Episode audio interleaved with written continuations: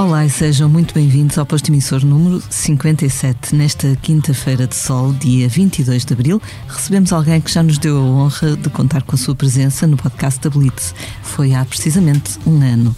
Nascido na cidade de Beja num setembro em que o calor alentejano ainda se faria sentir, cedo se apaixonou pela música da sua região e não só.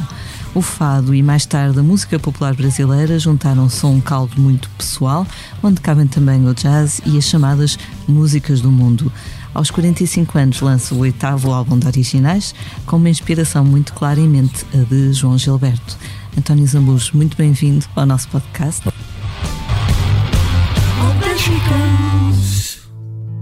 Já nem sei porque guardei para mim Talvez porque me suava tonto. Dito ali ao espelho, enfim, ficava assim, sabendo a pouco. Nas palavras que pensei para ti, nunca achava nada novo. E por nada achar senti que um dia sim estaria pronto. Isso era a mesma introdução do, não. do, do ano Não, passado. mas eu agora estava a ler e a pensar, se calhar eu escrevi a mesma coisa, mas confesso que não fui ver. eu sempre fui uma aluna honesta, copiar, mesmo que seja de mim mesma. mas depois podemos comparar. Ok. Como é que estás hoje? Estou bem, estou muito bem. Sim. Já de regresso a Lisboa, depois do teu refúgio na Costa já, Alentejana? Já, é? já de regresso a Lisboa, na esperança de na esperança de. Pronto, regressei para fazer, para, para, fazer a promoção do disco e na esperança de, com a reabertura dos teatros, possamos apresentá-lo ao, disco, ao, ao vivo e também fazer os concertos que, estão, que estavam marcados do ano passado passaram para este ano. Vamos Já tens ver. várias datas: Lisboa, Montijo, Porto. Sim, agora em maio temos. Agora, dia 30 de abril, ainda eh, temos Ovar.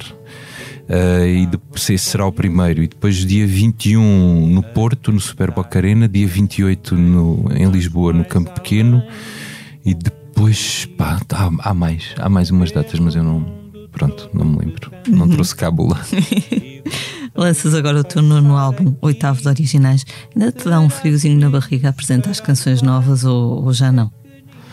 Não é bem é um frio de, na barriga, é mais. Uh, perceber a reação das pessoas quando ouvem as músicas, não é? Porque o, o, o, processo, enquanto estamos a gravar, estamos a fazer as coisas muito para nós.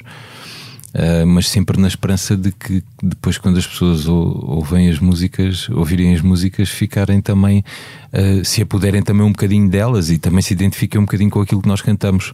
Então é um bocadinho essa expectativa que eu tenho e, e vamos ver, está quase, está quase. Sai amanhã, não é? Sai. António Zambujo, voz e violão. Estava a pensar, este disco é quase uma, uma reação ao anterior, em que tu tocaste com orquestra, eh, cantaste com orquestra, inclusive eu fui ah, ali assistir às gravações é. no estúdio aqui ao fundo da, da nossa rua, em Passo de Arcos.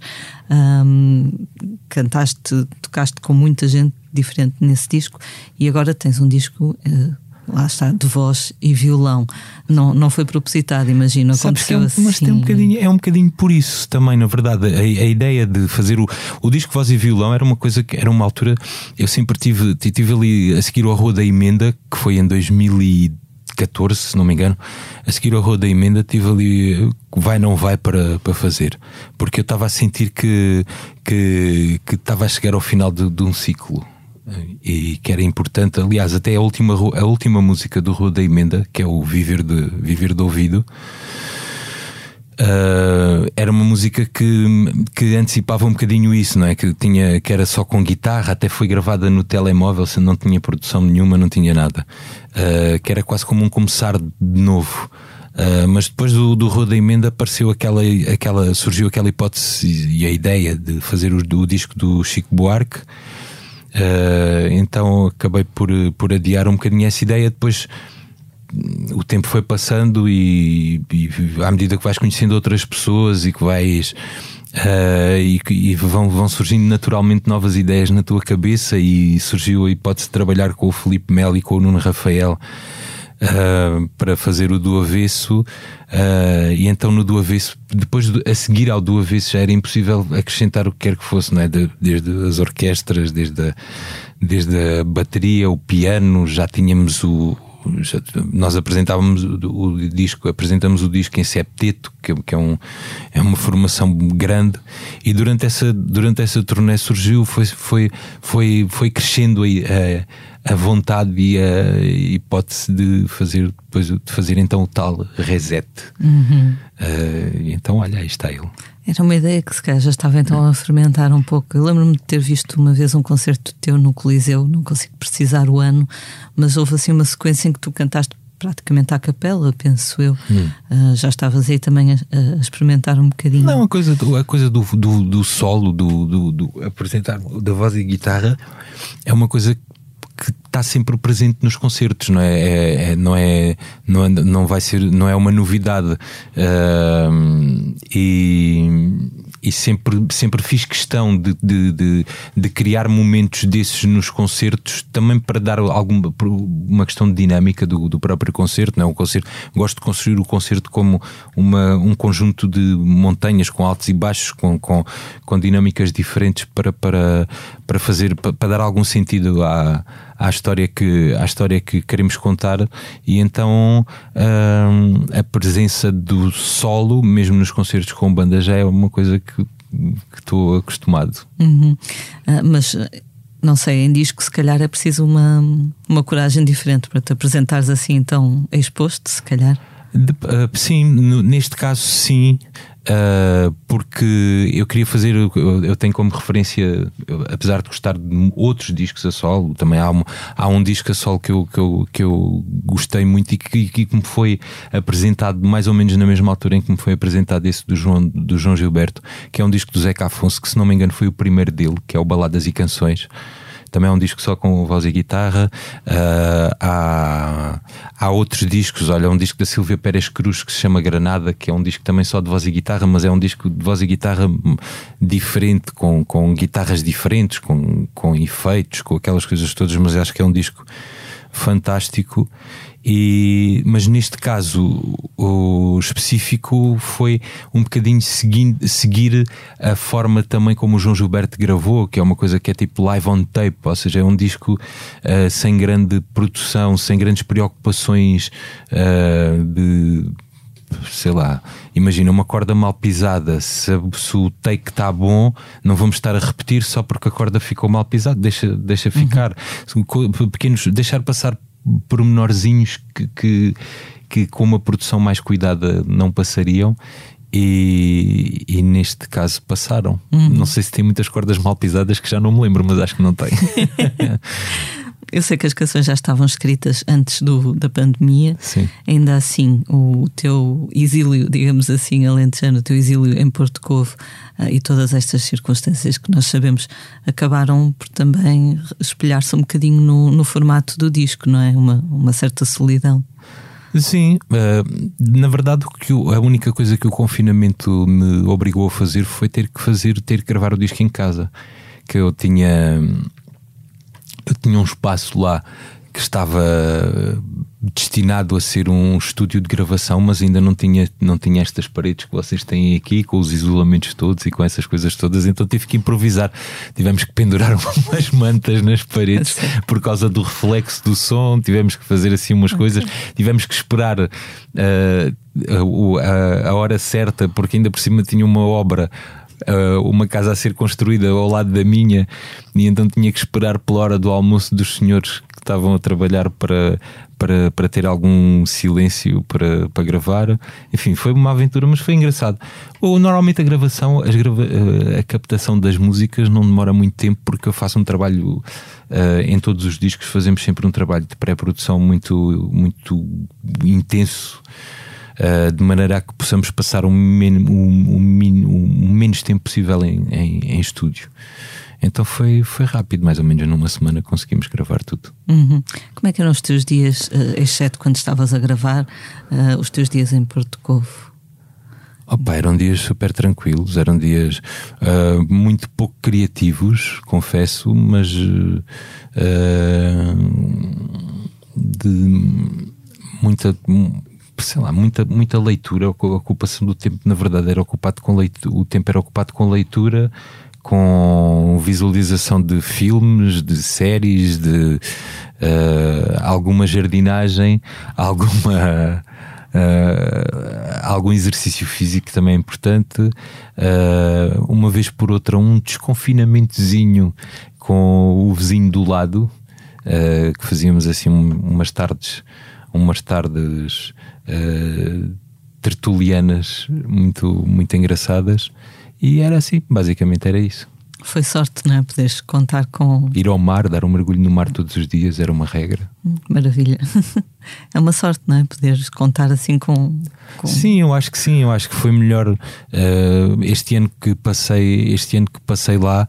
Uh, acho que foi, foi, foi a melhor opção eh, porque sei lá, estar fechado em estar em Lisboa, uh, num sítio onde não podes sair, não podes eh, fazer nada ali. ali para já, Porto tem pouquíssimos habitantes e, tá, uh, e na minha rua ainda muito menos, então tu podias estar ali à vontade sem, sem ter aquela preocupação, sem ter a preocupação que, que, que, se tem nos, nos sítios onde te cruzas com muitas pessoas. Não é? uhum. Na entrevista que deste ao Expresso, uh, falavas da desertificação em que reparas quando vais a Beja, por uhum. exemplo. Achas, achas que agora, com a possibilidade do teletrabalho, há pessoas a ir viver para, para o interior ou para uma região mais rural? Achas que isto poderá alterar um bocadinho? Bem, achar, achar, não, não acho. Esperar, espero. Gostava Gostava que. Eu falo de Beja, que é a minha terra, mas uh, o interior, no geral, vive, vive esse, esse, esse flagelo. Ainda ontem, por acaso, estava a ver uma entrevista do António Costa e Silva que fez aquela. que fez aquela. Um, que apresentou aquelas propostas todas ao governo e uma das coisas que ele fala precisamente é essa: é, é é virar-nos para o mar, mas ao mesmo tempo não esquecer o interior, que o interior tem uma série de valências que são importantes uh, em termos estratégicos e, e, e, sobretudo porque Portugal vai até à fronteira com Espanha, não é? É, é um bocadinho isso. E há cidades maravilhosas desde, desde o sul desde o sul, até mesmo cidades do interior do Algarve que são incríveis. Tens, depois tens as cidades do Alentejo, Beja, Évora, uh, sei lá, e outras, falando das principais. Porto Alegre também está a haver um problema gravíssimo nesse aspecto. Aliás, falei com a Alexandra Carita durante a entrevista e ela é de lá e ela falou, falou disso também. Uh, então eu acho que, é, que era importante era importante, mas para, para, para, conseguir fixar as pessoas é importante dar-lhes condições, não é? Claro. Uh, eu às vezes faz-me faz um bocadinho confusão, sendo Portugal um país tão pequeno, por exemplo, no Brasil. Uh, tu, tu em Portugal qualquer, vais para qualquer sítio em duas horas ou em três no máximo, não é?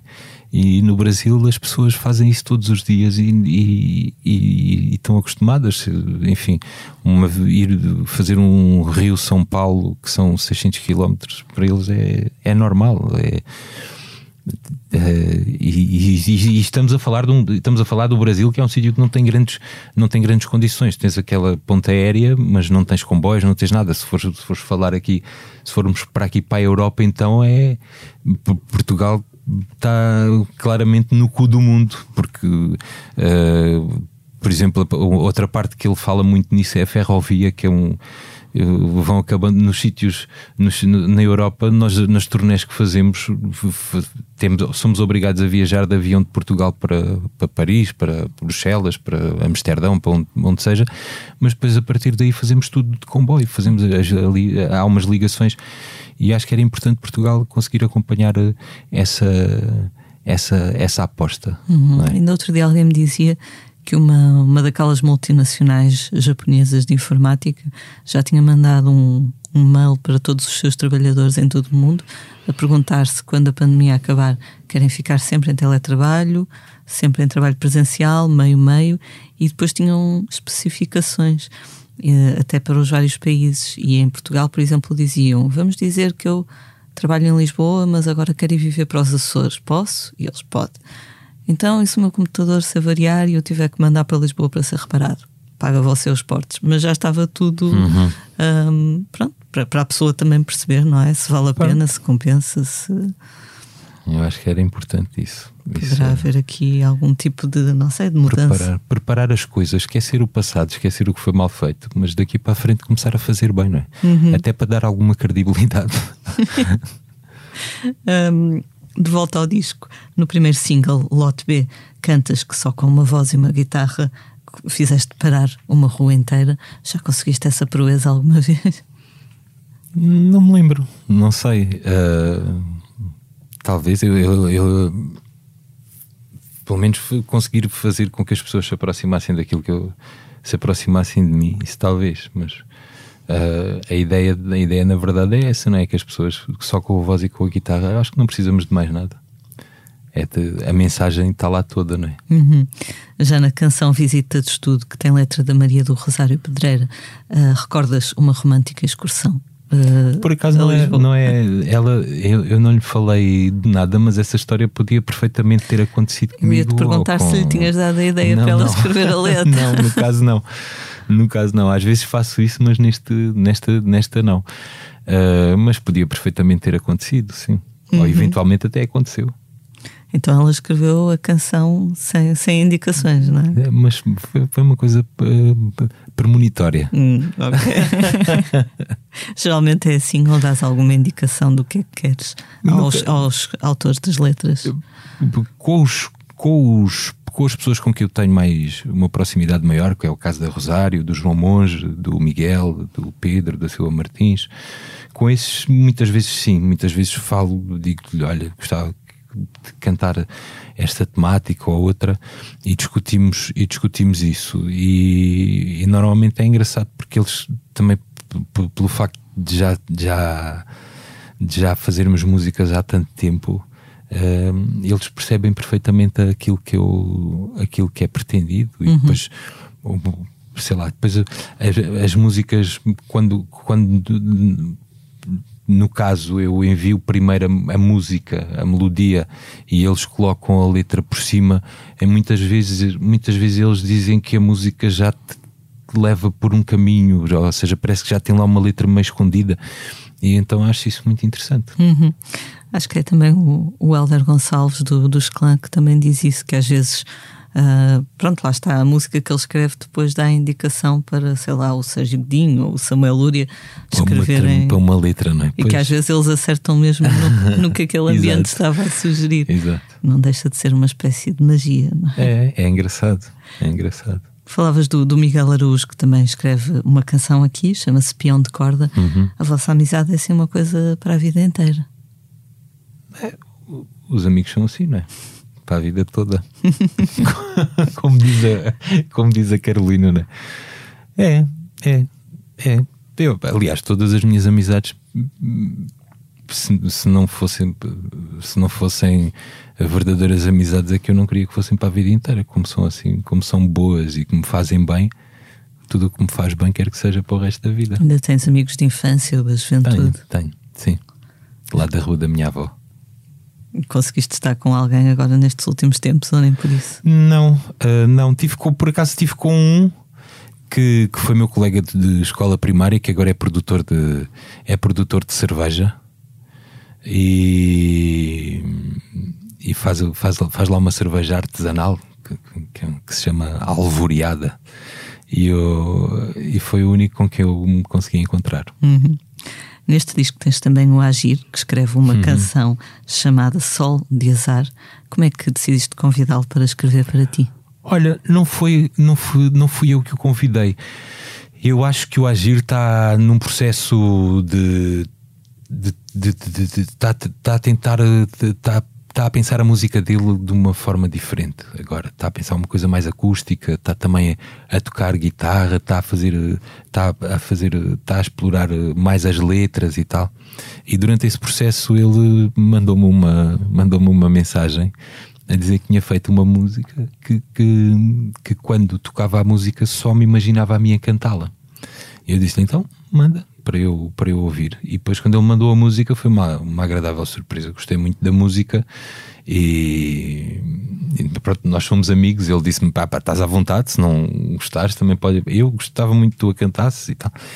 E depois eu gostei muito, e na altura, por acaso, eu já tinha, o, já tinha as gravações, já tinha terminado o processo de, de, de gravação de, das músicas para o disco e acabei por acrescentar esta porque de facto gostei muito dela. Uhum. Um, eu gostei imenso daquelas versões que ele fez e partilhou no Instagram de José Mário Branco, Fausto, se uhum. não estou em erro. Pois Lá é está. um bocadinho por aí, é um bocadinho por aí. Eu acho eu que seja um bocadinho por aí. Também não sei se estou, se estou a dizer uh, mais do que. Uh, isto foi uma conversa pessoal que nós tivemos, mas pronto, é, é, acho que é por aí que ele é por esse Engraçado ele mostrar ele essa faceta que as uhum. pessoas não, não lhe associam. Ele é um ótimo músico, é um ótimo cantor, com certeza que vai sair bem. Aqui há uns anos, numa entrevista, dizias que o teu filho mais velho era muito tímido, uh, que não queria aparecer a exposição, mas lá o conseguiste convencer.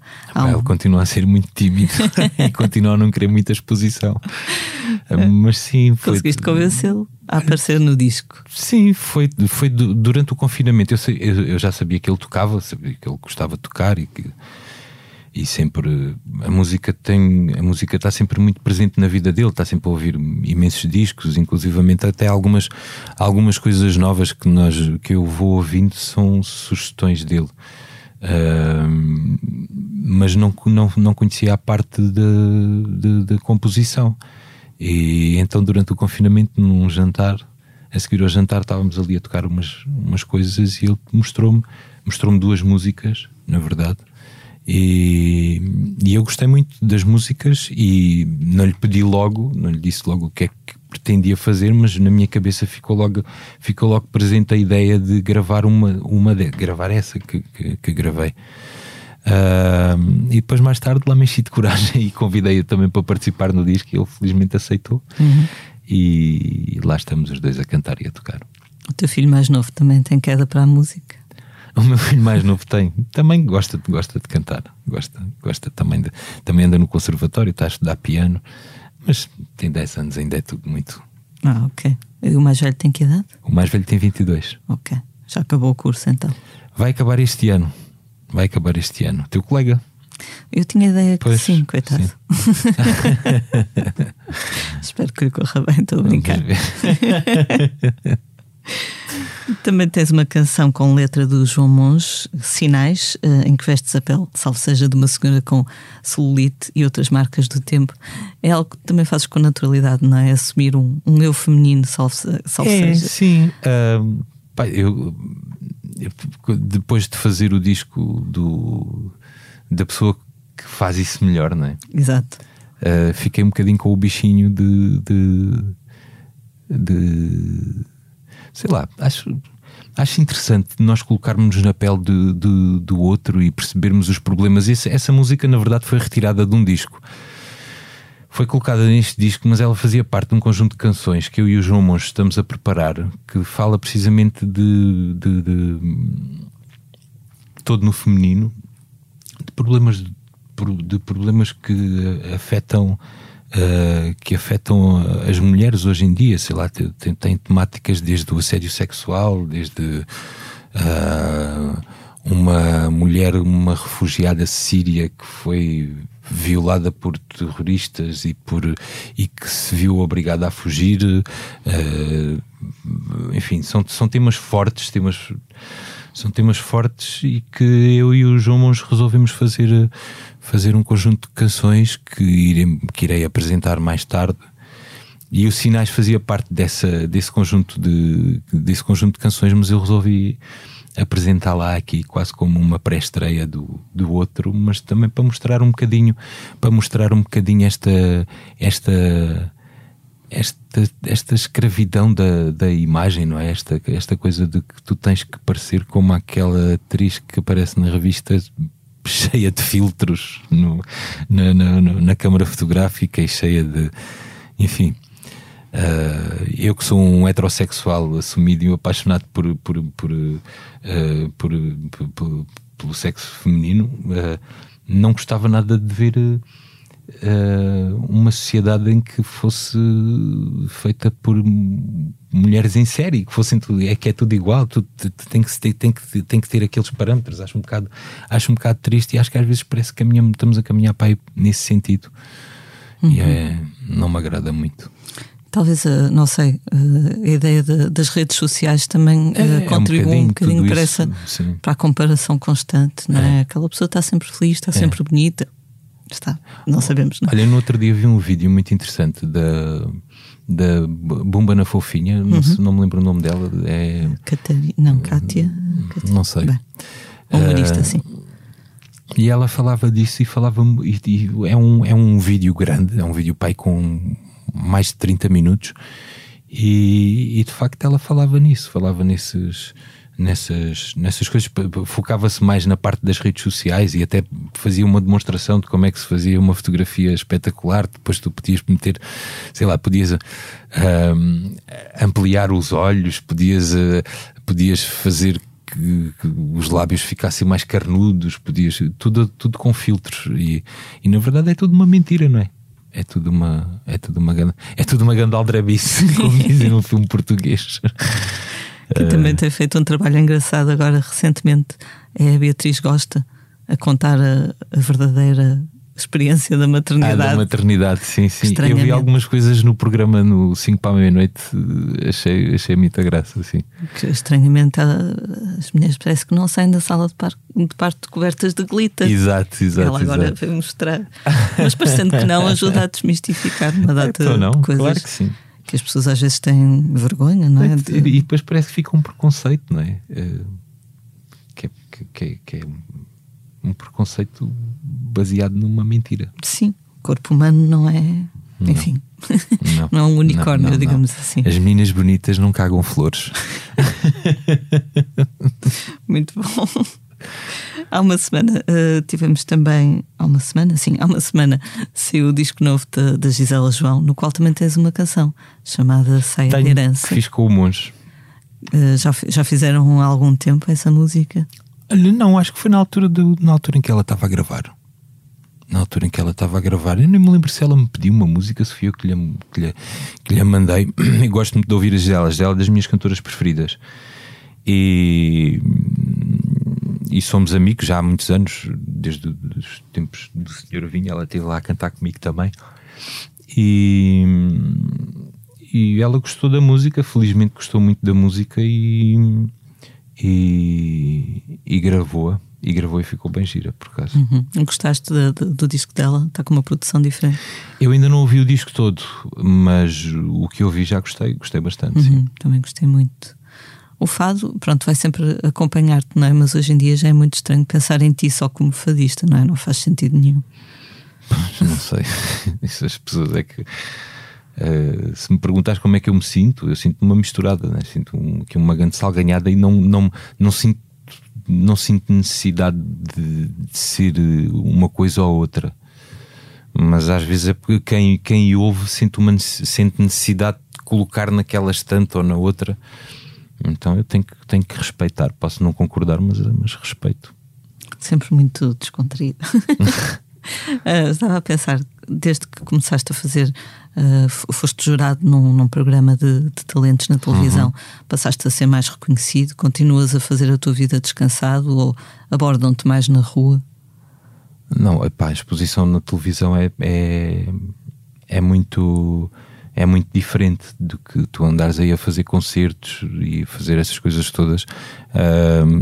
As coisas mudam um bocadinho, mas obviamente que eu não, não permito, jamais permitirei que isso me obrigue a alterar o que quer que seja na minha vida. Eu gosto de ter as minhas rotinas, gosto de fazer as minhas coisas.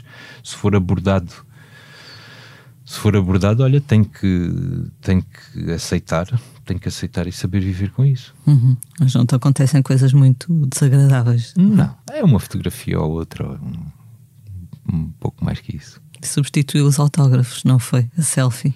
A selfie substitui os autógrafos, sim. Os autógrafos hoje em dia é mais no, final dos concertos, quando as pessoas depois querem ir, que também é uma coisa que eu não gosto nada, que é uma coisa que parece que é qu- quase uma obrigação, que, de- de- que, que é tipo, tu acabas de fazer duas horas de concerto e, e depois a seguir tens que ir, sais do palco e vais quase de imediato sentar-te numa mesa a assinar discos e tirar fotografias com quem te esteve a ver dentro do. Não faz sentido nenhum, é completamente ridículo. Ah, e depois, quando não quando de- houve uma altura que eu deixei de fazer isso e, e as pessoas começavam, começavam a, a, a queixar-se nas redes sociais, acha que era uma, que era uma grande falta de respeito e é completamente ridículo, não, é? não faz sentido mesmo. Não, não, não, não percebo. Sim. Quer dizer, as pessoas foram lá para esperar pelo final do concerto ou foram para assistir ao concerto? Sabes lembrar quando o nosso site começou a ter comentários há, há, há bastantes anos? Uh, quando fazíamos reportagem a, concertos, nós pronto, dizíamos como é que tinha sido o concerto, como é que não tinha, e havia sempre alguém que vinha dizer concerto muito bom, tocaram as músicas todas que eu queria, a banda muito boa, tecnicamente, quer que seja, mas não falaram uma única vez com o público. não disseram I love you Portugal. E aquilo as pessoas ficavam magoadas. Se havia uma banda que não dizia aquela coisa de adoramos Portugal, estava tudo estragado. É sim, são é. as prioridades. Exato, a parte social da coisa. Uh, o que me leva à próxima pergunta. Esta semana, não sei se viste, foi, foi deu que falar um post que o Luís Osório fez. Eu não tenho redes sociais. Abençoado. Eu lembro-me aí há uns anos. Recuso-me a ter redes sociais. Pois, uma coisa do Benfica que tu apagaste, não foi? Não apaguei. Eu, eu nós tínhamos um grupo, foi uma estupidez de um, de, um, de um, tipo que não está acostumado a ter redes sociais, então era uma mensagem para um grupo privado, que era o grupo da nossa banda, e eu, em vez de mandar aquilo para o grupo privado, mandei, tornei aquilo público e aquilo provocou uma, uma, algazarra. Uma guerra civil. Mas pronto, lá passou. Exato. O Luís Osório, o escritor, comunicador, fez um post sobre o Salvador Sobral que eu fui lá espreitar hoje de manhã, já estava com mais de mil comentários e continua a ferver.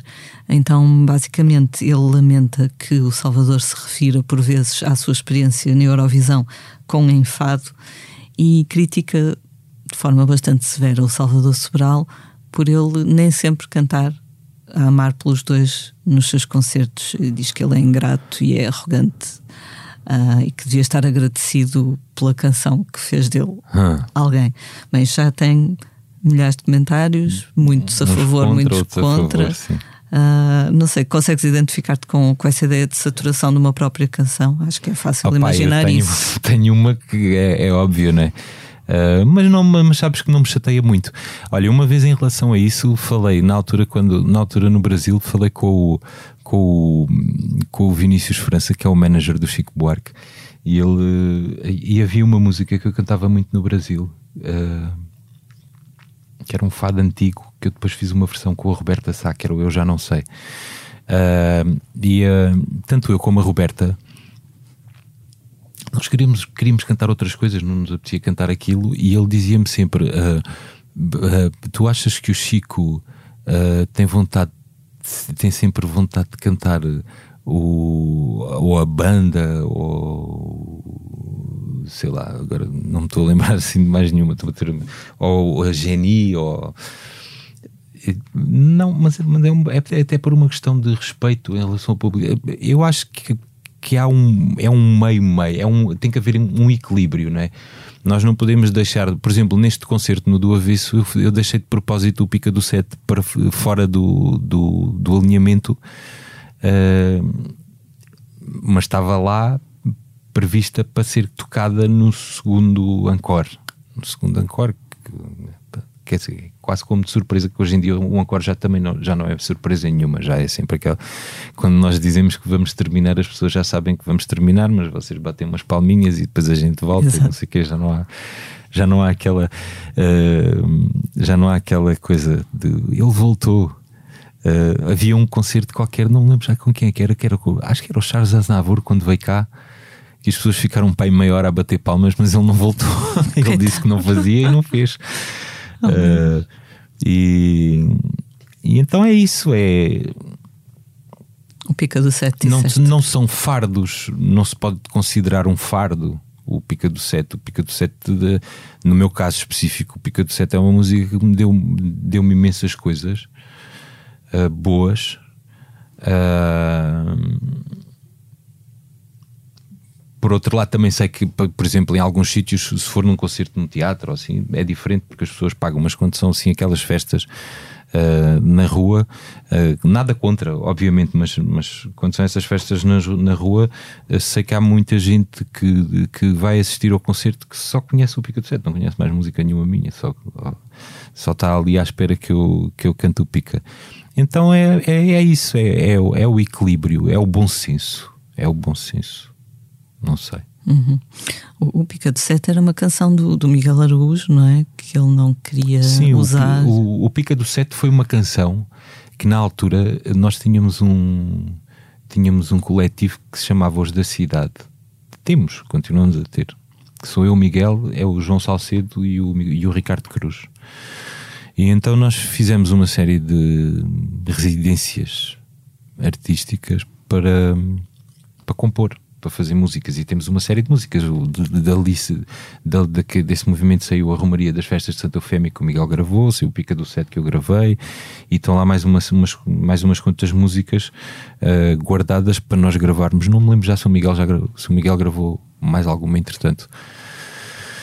E, e foi isso. E, ah, e o Pica do Sete inicialmente era para ser, era para ser dado a Carminho era para ser eh, dada a Carminho para, para ela gravar. E depois ela não quis gravar porque o disco dela não, não, não tinha não estava muito para ali a, a, música não encaixava muito bem no resto e, e, ela não gravou e eu depois decidi ser eu a gravá-la e, e, pronto. E aconteceu o que aconteceu.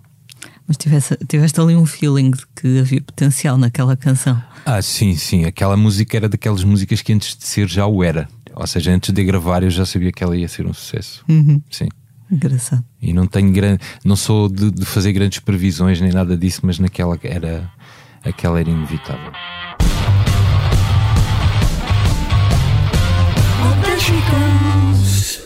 You and me had everything.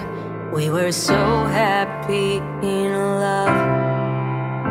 Now I'm on my knees. This is a bad dream. And I just can't wake up. I don't believe a word you say. I can stand you touching me. Baby, I just wanna call this out. Vamos passar agora ao tema da semana, que é a nossa outra rubrica. Depois de uma longa pausa imposta pela pandemia, os concertos estão de volta. Por enquanto, não sabemos o que vai acontecer aos grandes festivais de verão. Sabemos apenas que o nosso Primavera Sound, o Rock in Rio, o Boom Festival e o EDP Gold Jazz não vão acontecer este ano, mas continua tudo mais ou menos em aberto para os festivais de meio e final de verão. Os concertos esses estão de volta, só nos próximos dias haverá espetáculos de Áurea, Camané e Mário Lajinha, Rui Veloso e Deixem o Pima em Paz, entre muitos outros, ainda que sujeitos às regras de distanciamento entre espectadores e uso de máscara. E atenção também aos horários, muitos destes concertos começam bem mais cedo do que estamos habituado, habituados, entre as 7 e as 8 da tarde. António, já apertam as saudades de, de, subir a um palco? Qual foi o último concerto que deste? Lembras-te? Olha, sinceramente não me lembro. Não me lembro quando. Não me lembro nem quando nem onde. O deste, último. Deste algum confinado? No primeiro confinamento, no primeiro confinamento eu lembro-me que foi. Lembro-me que foram os desconcertos no Porto Aliás, nós quando fizemos o. Nós, nós durante os desconcertos foi quando apareceu o primeiro caso em Portugal. Que até foi no Porto. Sim, sim, sim. Eu ainda cheguei a falar convosco. E nós estávamos, nós estávamos a fazer os coliseus no, então, estávamos a fazer o coliseu do Porto uh, e depois fechou tudo. Agora, depois, depois voltámos a fazer alguns concertos. Tivemos ali uma, uma temporada de concertos desde começou em junho, acho eu. Uhum. E depois, não, agora no segundo confinamento, não me lembro, sinceramente, não me lembro onde é que foi o último concerto. Uhum. Não me lembro. Mas claro que sim, claro que tenho muita vontade de voltar a tocar. Estes concertos uh, vai estar só tu em palco? Então, agora, como te disse há bocado, estes, uh, agora com esta reabertura, vamos tentar encaixar os concertos que ficaram, ficaram por fazer do ano passado, com a, ou seja, ainda do álbum do não é? com a banda, e os do novo disco, esses sim, a solo, já a solo. Não sei, deve ser estranho para quem lança, por exemplo, quem lançou um disco no final do ano passado, no início deste ano, são discos que depois saem, têm um ciclo noticioso curto, não é? Porque não há concertos e depois cai um bocadinho no esquecimento. É, sim, os discos, os discos são para. Os discos hoje em dia são, servem quase exclusivamente para que nós possamos tocar ao vivo, não é? Para nós, para, para nós podermos apresentar coisas novas ao vivo. Não é pela visão comercial nem nada disso. Porque... Eu vi na entrevista do Expresso que já não compras CDs. Eu compro vinis. Compro vinis e depois não compro CDs, não. Vejo. Tenho uma assinatura no, no Spotify. Uhum. Tens um. Não, não deste os teus CDs como o Miguel Araújo. Não, eu nunca tive assim muitos CDs, CDs, CDs. Tive alguns, mas nunca tive muitos. Foram, mas também é aquela coisa, vais emprestando, vais, vais aquele, aquele emprestadar que depois não, não te lembras a quem é que emprestaste. É sempre, a mim acontece muitas Eu não gosto de emprestar os, não é por não é por ser agarrado nem por nada disso, é porque depois de facto esqueço-me e as pessoas também se esquecem e, e, perco, e às vezes perco coisas que são perco coisas que são importantes. Olha, por exemplo, um DVD uh, eu tinha a coleção completa do, do Seinfeld e emprestei a primeira e a, o primeiro DVD que é com a primeira e a segunda temporada. Esqueci-me completamente a que é que comprei, então fiquei ali com a coleção meio coxa. Sim, sim, sim. E fiquei irrita e essas coisas irritam. Depois tive que comprar novamente, depois tive que. Então fica lá guardado e quem quiser ver tem que assinar um papelinho a dizer quem é, quando é que levou e essas coisas todas, que é para eu não, não perder o fio à meada. Em termos de responsabilidade. É isso. Ainda sobre a arte do, dos concertos, consegues escolher o melhor concerto que alguma vez deste ou aquele mais especial, mais memorável? Sei lá, tantos, pá. Tantos. Não sei. Há, há, há concertos assim marcantes, tipo lá, o primeiro concerto que fiz no Brasil, tocar no Carnegie Hall, tocar naquela sala, agora tocámos naquela no, no Elbe Philharmonie em Hamburgo, que é considerada a melhor sala, do, a sala com a melhor acústica do mundo. Uh, e de repente teres duas mil pessoas lá a assistir ao concerto. Uh, os coliseus, obviamente. Os coliseus são, são coisas. E eu não sou nada saudosista, não sou nada de me agarrar ao passado, mas são, é um facto. É um, é um, foi uma coisa muito marcante na, nas nossas vidas, não é? Fazer aqueles coliseus todos, quer na minha, quer na do Miguel, são coisas que só acontecem uma vez na vida, acho eu. Espero não. que não, mas provavelmente só vão acontecer 28 coliseus. É? 28 coliseus. Sim só acontece uma vez na vida e não a toda a gente, não é? não nem a, todos os artistas. É verdade, infelizmente. É bizarro, não é? Ainda hoje uh, estava a ler que tu ainda hoje não consegues explicar exatamente o que é que se passou. Não, não há como explicar. Como é que tu consegues explicar isso? Não consegues? Ali dois tipos com duas guitarras em cima de um palco e de repente aquela, porque eu, eu tenho ideia que era o tipo quase 90 mil bilhetes vendidos. É uma cena assim meio chalupa mais gente que, que o maior estádio, não é? Aquela comparação de não sei quantos estádios. Tinha que ser o estádio da Luz antigo para caberem todos. Ah, era? O estádio da Luz tinha mais lotação. Tinha 120 mil pessoas. Ok, ok. Muito bem. Interessante saber. Há sempre essa comparação, não sei quantos estádios de futebol cheios, não é? Sempre é. essa unidade de, é, é de medida. Vocês já, já conheciam os cantos à casa ali, não é? No Coliseu. Sim, sim, Coliseus. sim. Pá, e, a, e, a, e a malta dos Coliseus também toda sempre, sempre muito muito porreira e a nossa equipa também impecável, tudo, tudo uma estrutura muito bem montada e tudo, tudo super organizado e ficamos ali todos com uma relação ótima. Uhum. Quando tocas no, no Brasil, há bocadinho falaste dos concertos do Brasil, é muito diferente de tocares, por exemplo, no Brasil e tocares uh, na Alemanha, como também mencionaste.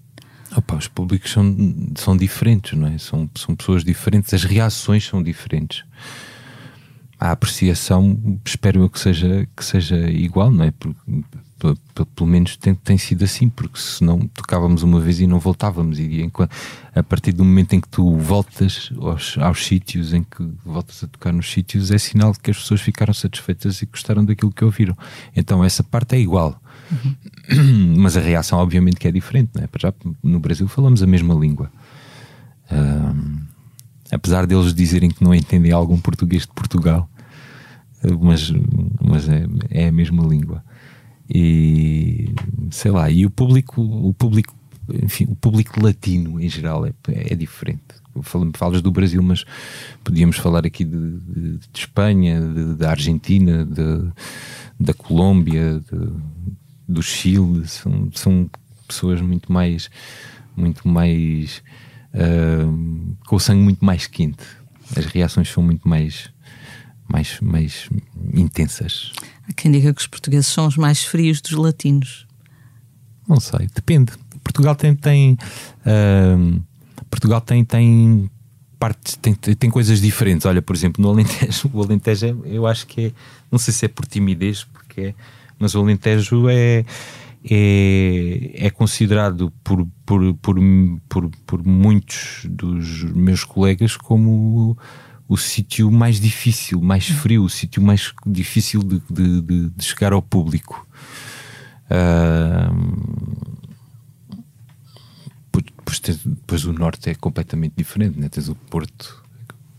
Dependendo de, depois também depende das salas, por exemplo, o público que vai à Casa da Música é um público diferente do público que vai ao Coliseu. Uh, eu gosto de todos, gosto de todo o tipo de público. Por exemplo, eu, se, for um público, uh, se for um público que mal tu entras e aquilo é logo a apoteose, obviamente tu sentes-te em casa, se ficas muito mais tranquilo, quebra ali o gelo. Mas se for um público mais, mais expectante, mais frio, uh, também é desafiante porque tu queres conquistá-lo. Por exemplo, Uh, sei lá, agora estou-me a lembrar, por exemplo, em França. Em França o público é muito assim: é tipo, está a assistir ao concerto, bate, bate poucas palmas durante o concerto, uh, há uma interação menor, não é? Obviamente, mas depois no final do concerto ficam ali a bater palmas não sei quanto tempo à espera que nós voltemos ao palco. E, tipo, há sempre momentos. Há sempre um, todo, todo o tipo de público é, é, é desafiante. Tem, todos têm a sua psicologia, não é? é já vais conhecendo. É isso. É isso. Estavas a falar do público alentejano. Lembrei-me no Natal, na SIC, repetiram um programa do César Mourão em Beja e, em que tu eras convidado, mas à distância. Ah, qualquer... o homenageado, era homenageado. Exato. E, e eu achei muita piada porque ele foi lá falar com uma senhora do público e disse: A senhora sabe quem é o António Zambuja? Ela, não sei. E ele, então é o melhor cantor que nós temos e é de cá. E ela, ah, então gosto muito, ainda bem que é assim. Quando ela passou do não sei, não quero saber, não me interessa. Para, então ainda, ainda bem que é, ainda bem, fico muito contente. Achei piada, aliás, à tua conterrânea. É. Ainda sobre os concertos, como espectador, uh, há algum grande concerto que te falte ver? Alguém que ainda não tenhas visto e gostasse? Tom Waits, pá, Tom Waits. Tom Waits é já estou a juntar aí uma grupeta. Infelizmente não consegui ver o João Gilberto ao vivo. Tive três, três, três vezes o bilhete comprado e ele infelizmente cancelou, cancelou os concertos. Uh, mas o Tom Waits queria. queria pá, há, muitos, há muitos concertos. Há muitos concertos. Mas assim o mais, mais, mais é o Tom Waits. É um daqueles mesmo que faltam em Portugal, não é? Que nunca acaba. Pá, em Portugal, eu já nem tenho, já nem tenho a esperança de o ver em Portugal, claro. mas onde ele for, onde ele lá. for, eu estou lá. Tu consegues ver um concerto só enquanto fã de música, sem estar a reparar na, na parte profissional? Ah, eu não reparo nada na parte profissional. Não, não, não, não, não, nada. Não sou nada. Olha, o último concerto que fui ver, isso, esse posso dizer que me lembro, foi o do Salvador Sobral e da Luísa no Tivoli. Uhum. Uh, bem, Tivoli, consigo, consigo estar perfeitamente na pele de na pele de, de, público só, exclusivamente na pele de público. Isso é bom. Estava a lembrar, por exemplo, a Rita Carmo, a nossa fotógrafa, diz que quando vai ver um concerto está sempre é a pensar. Luzes. Sim. Sempre a pensar nas luzes ah, e como é que não, seria melhor fotografar. E... Eu não, que horror. Eu não consigo, eu não consigo fazer coi outras coisas com música. Imagina estar a ler um livro ah, ou sim. qualquer coisa, estar a, estar a ouvir música, não consigo focar no que estou a, a ler. Há uhum. pessoas que fazem isso com imensa facilidade. Até há, havia colegas meus que de, gostavam de estudar em esplanadas, em sítios com muito, com, com muito movimento, com muita confusão. Eu não, não, nunca consegui perceber isso porque, porque perco o foco com muita uhum. facilidade. Uh, agora assistir a um concerto, estou a assistir ao concerto única e exclusivamente para me deleitar com aquilo que os artistas têm para me dar. Que bom, bom sinal.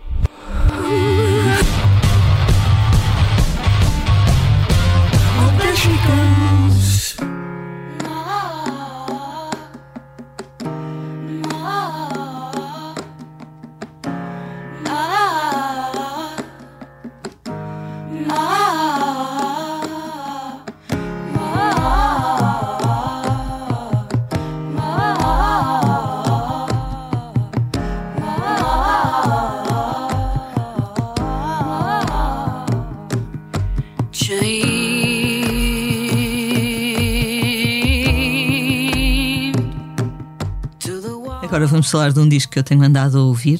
Uh, Trata-se de uma reedição especial do segundo álbum da norte-americana Sharon Van Etten, Epic. Foi lançado há 10 anos e agora surge com as canções originais e depois versões dessas mesmas canções feitas por artistas que foram escolhidos por ela. Hum. Portanto, artistas de quem ela gosta, certamente. A Sharon Van Etten, ou como ela se apresenta eh, de forma brincalhona no Instagram, Sharon Van Allen certamente alguém lhe chamou isso alguma vez e ficou, não é? Uh, é uma das cantoras compositoras mais especiais da última década. Uh, anda ali sempre entre uma emoção muito forte, mas também uma certa crueza. Ela é um bocado dura, às vezes faz lembrar um ah. bocadinho. A mim faz lembrar um bocadinho a Patti Smith. E são estas duas facetas que os seus convidados exploram neste disco de homenagem. Se alguns convidados são mais ou menos previsíveis, temos a Fiona Apple, Lucinda Williams, Courtney Barnett, portanto estão ali mais ou menos no mesmo campeonato que ela. Depois há outras escolhas mais surpreendentes, como os ingleses Idols, com uma versão muito punk de, de, da canção Peace Signs, ou o norte-americano Shamir, que leva a canção D-Sharp assim, para uma paisagem mais RB. Portanto, são mais engraçadas aquelas uhum. versões que são mais distantes. Fora da caixa, não é? Exatamente. Uh, e pronto, é também uma boa oportunidade para redescobrir ou, ou conhecer este segundo álbum da Sharon Van Etten. Uh, tens ouvido algum disco novo, antigo, com, com mais insistência? Uh, tenho ouvido pouca música, na verdade, confesso, mas uh, vou sempre ouvindo assim algumas coisas, sei lá. Um, posso, posso abrir aqui o claro. telemóvel e ver aqui uh, o que é que eu tenho ouvido agora aqui, as últimas coisas que eu ouvi. Olha, vi uma série, uma série sobre uma série, uma série de HBO que se uhum. chama Trem sobre New Orleans, uh, que tem uma banda sonora inacreditável. Ouvi uns discos do Nelson Cavaquinho, do, do, de um músico mexicano que é o Agustín Lara. Uh, ouvi um disco que eu adoro, que é o disco O Cinema do Rodrigo Leão. Uh, um disco que é sobre com, com a família Caimi, a Nana, o Dori, o Dorivaldo e o Danilo, que são os três filhos. A Chavela Vargas, uh, um músico brasileiro que é o Zé Ramalho, que tinha uma música de uma novela. Mistérios que... da meia-noite. Boa! Novelas dessa época eu domino. A banda sonora do Breaking Bad, que também é fantástica. Um disco do Joaquim Sabina, que é um dos meus heróis que é um disco ao vivo sobre um disco que é provavelmente é dos discos mais emblemáticos da história da música espanhola, que são os 500 Noches. Um, para este, este é ao vivo, é numa praça de touros, provavelmente é em Madrid, não sei. Uh, um músico argentino que é o Kevin Johansson também. Uh, Pá, este, este músico, o Harry Nilsson, não sei se tu conheces, eu adoro, Americano, gosto sim. imenso do, do, Harry Nilsson. Um disco do Milton Nascimento que, que é o Gerais, que é uma obra-prima. Enfim, é, é um bocadinho de tudo. O, o, o, jazz, há um cantor que eu gosto muito que é o Johnny Hartman, que eu, que eu ouço também muito, tem si aquela voz grave. O Miles Davis, sei lá, tanta coisa depois de teres o, o teu disco pronto, de, uh, não vais uh, voltar a ouvi-lo? Ou fazes isso? Não, nunca ouço. Fica lá, guardadinho. Então, aquilo, não é, aquilo deixa de ser meu, passa a ser, passa a ser das pessoas, não é? Uhum. passa a ser de quem quiser. Claro.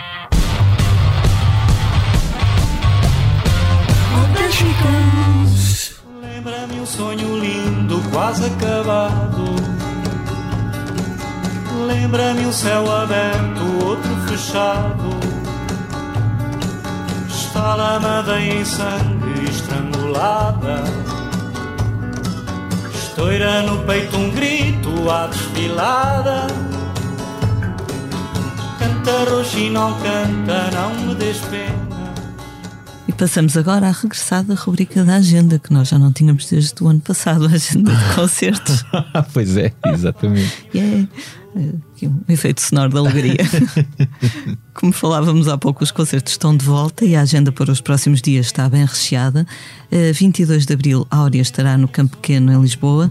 No dia seguinte, 23, Camané e Mário Lajinha tocam na mesma sala, antes de rumarem ao Pavilhão Rosa Mota, no Porto, onde atuam no dia 29 nesta rodada de concertos do Santa Casa Portugal ao Vivo, onde tu também estarás mais tarde em maio. Rui Veloso estará no pavilhão Rosa Mota a 23 de abril. Os quatro e meia tocam nessa mesma sala a 30 de abril e 1 de maio. Por seu turno, e já fora do Santa Casa, o projeto Deixem o Pimba em Paz, de Bruno Nogueira e Manuela Azevedo, tem concertos marcados para o Coliseu do Porto a 29 de abril e para o Coliseu de Lisboa a 30.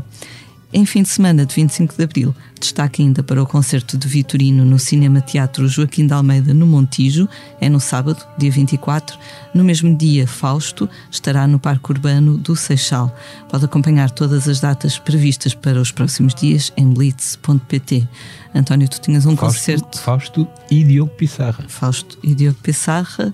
Uhum, uh, no mesmo exato, dia, sim. No Parque Urbano do Seixal. Uhum. Uh, tu tinhas um concerto também de 25 de Abril. Eu tinha, pá, infelizmente calhou num daqueles conselhos que não, que não passou para a próxima fase do desconfinamento, então olha, ficou adiado. Vamos ver, não sei quando é que vai ser. Será?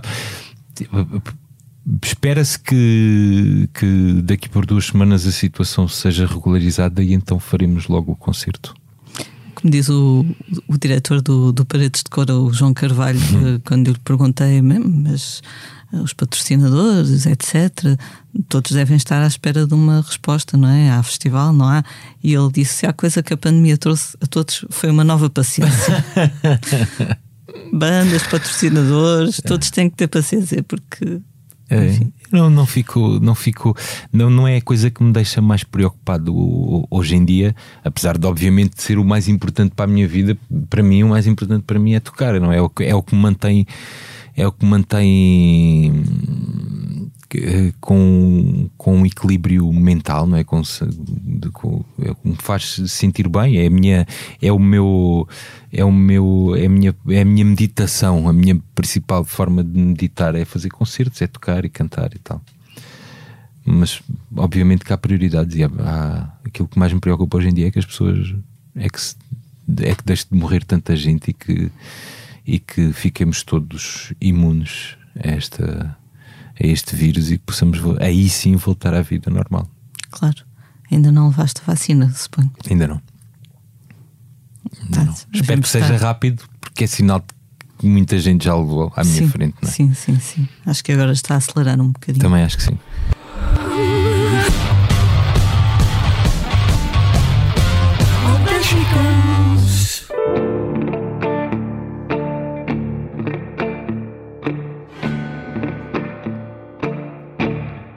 Se já não me queres, se já não me amas, se a tua mente sonha apaixonadamente com outra alguém, se já não me olhas, chegamos assim ao final de mais um posto emissor. Fica o nosso agradecimento a António Zambus por ter Que agradeço. voltado. Muito obrigada. Agora ao vivo.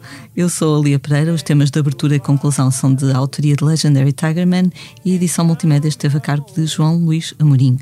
Como é hábito, vamos finalizar com uma leitura do nosso convidado. António, o que nos traz hoje? Olha, trouxe-te o livro que eu, estou, que, eu, que eu estou a ler agora, que é, de, que é um livro de crónicas de, de uma escritora brasileira, que é uma escritora maravilhosa, que é a Clarice Lispector. E então escolhi aqui uma crónica dela em que ela entrevista uh, o Pablo Neruda, quando ele viveu temporariamente no Brasil. Então chama-se Entrevista Relâmpago com Pablo Neruda. E a entrevista começa. Escrever melhor a angústia de viver.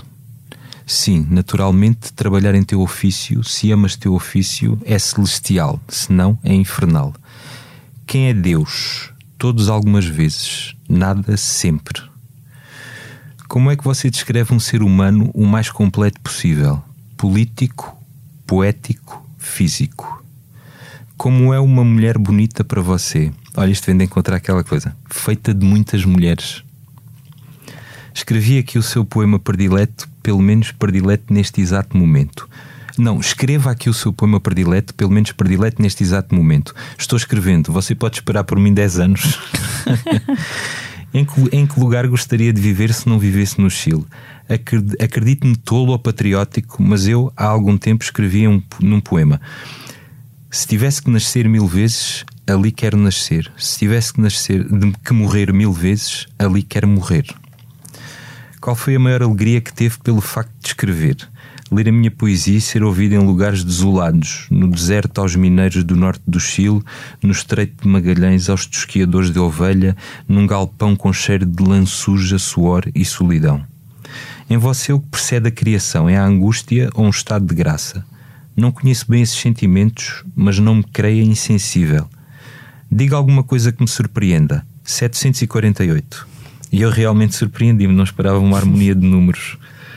Você está a par de poesia brasileira? Quem é que você prefere na nossa poesia? Admiro Drummond, Vinícius e aquele grande poeta católico, Claudelino Jorge de Lima. Não conheço os mais jovens e só chega Paulo Mendes Campos e Jair Campos. O poema que me agrada é o Defunto, de Pedro Nava. Sempre o leio em voz alta aos meus amigos em todos os lugares que acha da literatura engajada? Toda a literatura é engajada. Qual dos seus livros você mais gosta? O próximo. A que você atribui o facto de que os leitores acham você um vulcão da América Latina? Não sabia disso, talvez eles não conheçam os vulcões. Qual é o seu poema mais recente? Fim do Mundo. Trata do século XX.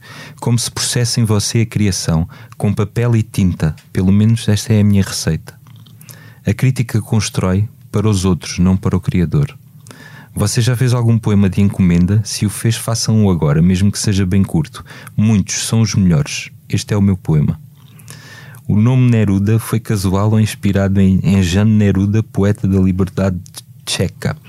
Ninguém conseguiu até agora averiguá-lo. Qual é a coisa mais importante do mundo? Tratar de que o mundo seja digno para todas as vidas humanas, não só para algumas. O que é que você mais deseja para, para você mesmo como indivíduo. Depende da hora do dia. O que é amor? Qualquer tipo de amor. A melhor definição seria: o amor é o amor. Você já sofreu muito por amor, estou disposto a sofrer mais. Quanto tempo gostaria você de ficar no Brasil? Um ano, mas depende de meus trabalhos. E assim terminou uma entrevista com Pablo Neruda. Antes falasse ele mais. Eu poderia prolongá-la quase que indefinida, indefinidamente mesmo recebendo como resposta uma única seta de resposta. Mas era a primeira entrevista que ele dava no dia seguinte à sua chegada e sei quanto uma entrevista pode ser cansativa. Estás a ver, Elia? Espontaneamente deu-me um livro sem sonetos de amor, que por acaso eu tenho, e depois do meu nome, na dedicatória assinou, do seu amigo Pablo Neruda. Eu também sinto que ele poderia se tornar meu amigo se as circunstâncias facilitassem. Na contracapa do livro diz: um todo manifestado com uma espécie de sensualidade casta e pagã, o amor como uma vocação do homem e a poesia como sua tarefa. Who had a boy that thought he